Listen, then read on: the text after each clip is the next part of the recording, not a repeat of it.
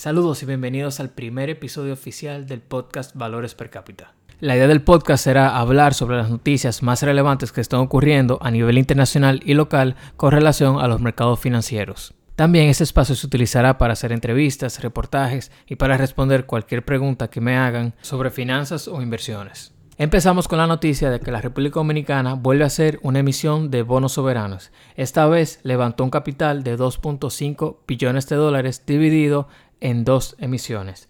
La primera por un monto de 1.5 billones a una tasa de 5.3% con vencimiento al 21 de enero del 2041.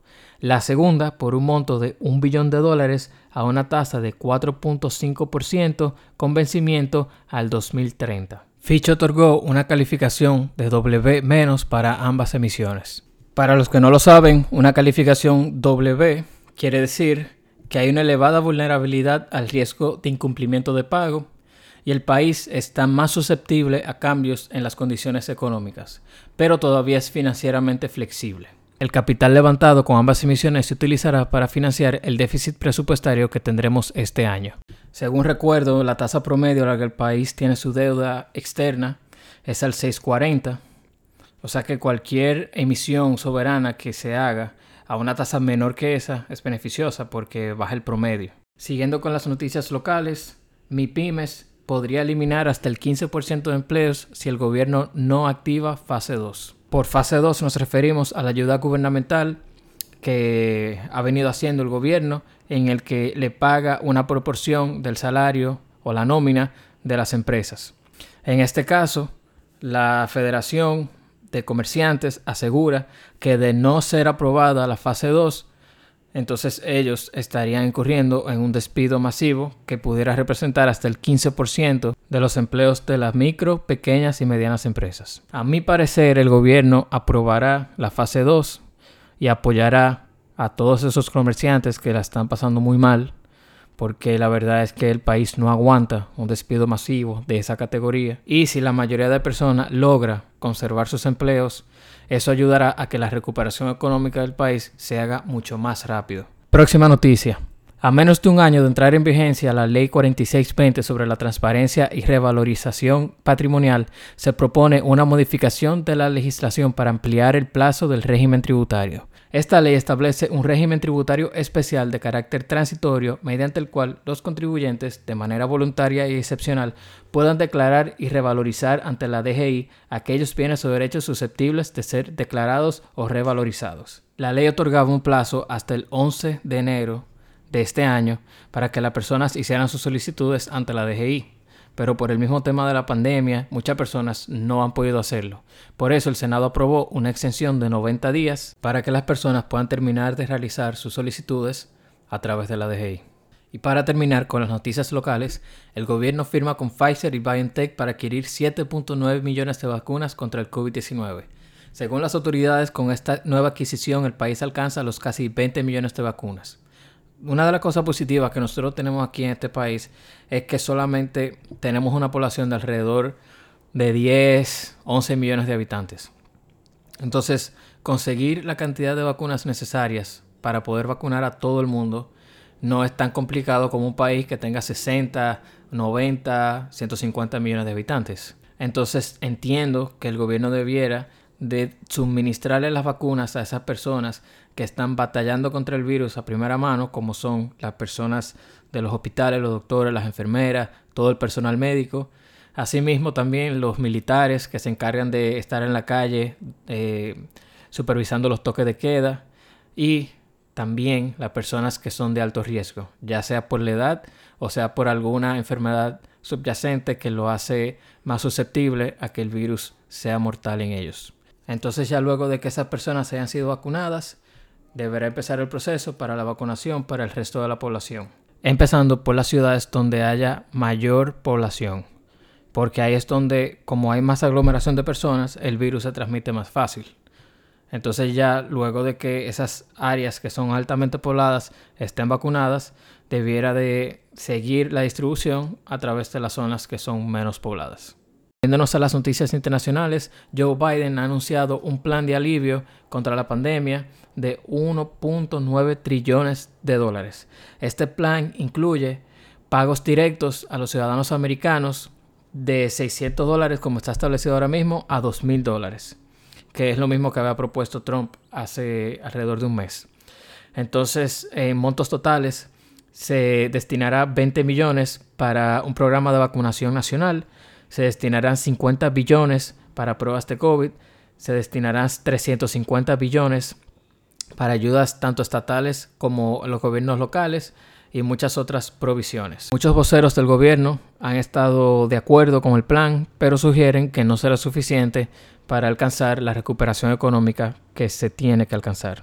Ante esta respuesta, Joe Biden ha dicho que esta es solamente la primera parte del plan de recuperación, que luego vendrá otra parte que incluirá otro paquete diferente. También se ha estado comentando dentro del gobierno de Estados Unidos una reforma fiscal, pero muchos entienden que ahora mismo lo que aplica es que se enfoquen en el plan de ayuda contra la pandemia y luego de que el país se recupere un poco, entonces hablar sobre una reforma fiscal.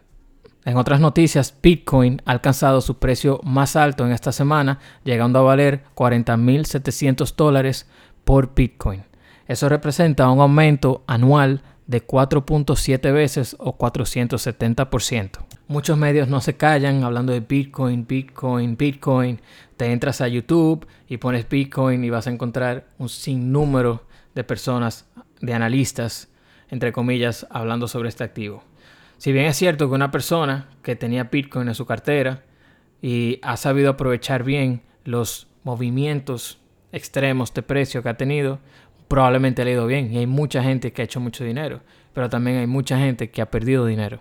Entonces, mi recomendación es que antes de querer invertir, infórmense bien, revisen el precio histórico, revisen la volatilidad del activo, revisen todo muy bien. Y también recuerden que asimismo, como suba mucho, Bitcoin baja mucho, porque es un activo con una alta volatilidad. Más adelante haré un reportaje más extenso sobre Bitcoin, qué es, cómo funciona, lo que se espera, lo que muchos analistas dicen, que algunos están diciendo que de aquí a los próximos 10 años Bitcoin puede valer hasta medio millón de dólares. Todo eso lo vamos a ver más adelante en un reportaje exclusivo sobre Bitcoin.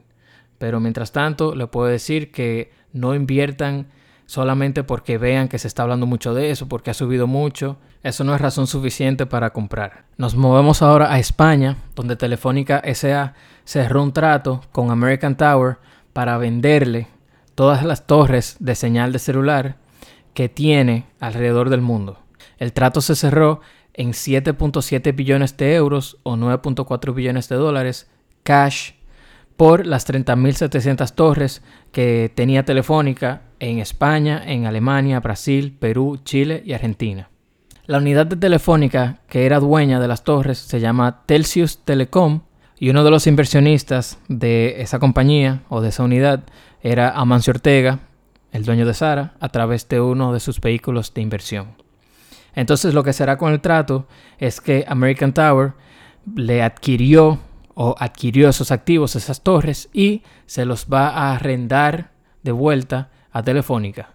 Eso es una práctica muy común que se hace cuando las empresas desean capitalizarse y tienen activos en los que prefieren no tenerlo en sus libros, sino lo venden y simplemente arrendan, hacen un contrato de arrendamiento para el uso de los mismos. Eso ocurre mucho alrededor del mundo y en este país se ha visto con algunos edificios de oficinas en el que se hace un fideicomiso, la empresa le vende o le dona al fideicomiso ese activo y se hace un contrato de arrendamiento en el que la empresa le paga el fideicomiso por el uso del activo. Y para terminar con las noticias de esta semana, al presidente de Estados Unidos, Donald Trump, le hicieron un impeachment por segunda ocasión. Entonces, cuando le hace un impeachment, el caso pasa al Senado y cuando pasa al Senado, este se convierte en jurado. Entonces la Cámara de Representantes elige a uno de los miembros para que sea el fiscal. Luego de que se haga el juicio, el Senado hace una votación. Si por lo menos dos tercios del Senado encuentran culpable a Trump, este deberá renunciar de su cargo como presidente y nunca más podrá tener un cargo público en el gobierno de Estados Unidos. Esto es básicamente lo que los demócratas buscan, es imposibilitar a Trump para que en el 2024 corra de nuevo como presidente. Incluso muchos de los mismos republicanos votaron a favor del impeachment cuando se hizo la votación en la Cámara de Representantes.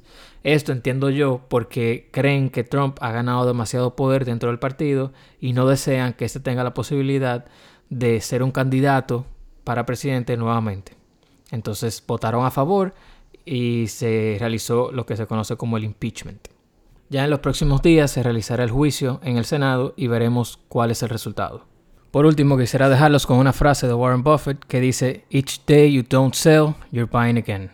Lo que quiere decir es que cada día que pasa que tú no vendes, estás comprando de nuevo. Eso hace referencia a que cuando tienes un portafolio de acciones, cada día que abre el mercado y tú te quedas con esa acción y no vendes, es porque entiendes que la compañía va a seguir aumentando de precio.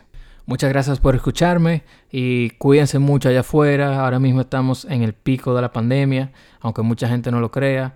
Ahora mismo hay más casos, más personas con el virus activo que nunca antes, incluso que el año pasado cuando la cosa estaba bien fea. Así que ya saben, cuídense mucho, protejan a sus seres queridos, pónganse su mascarilla y no salgan para cosas que no sean necesarias. Próximamente tendré activo mi canal en YouTube donde también haré videos hablando sobre temas específicos, consejos de inversiones y un sinnúmero de cosas. Así que estén atentos, muchas gracias y hasta luego.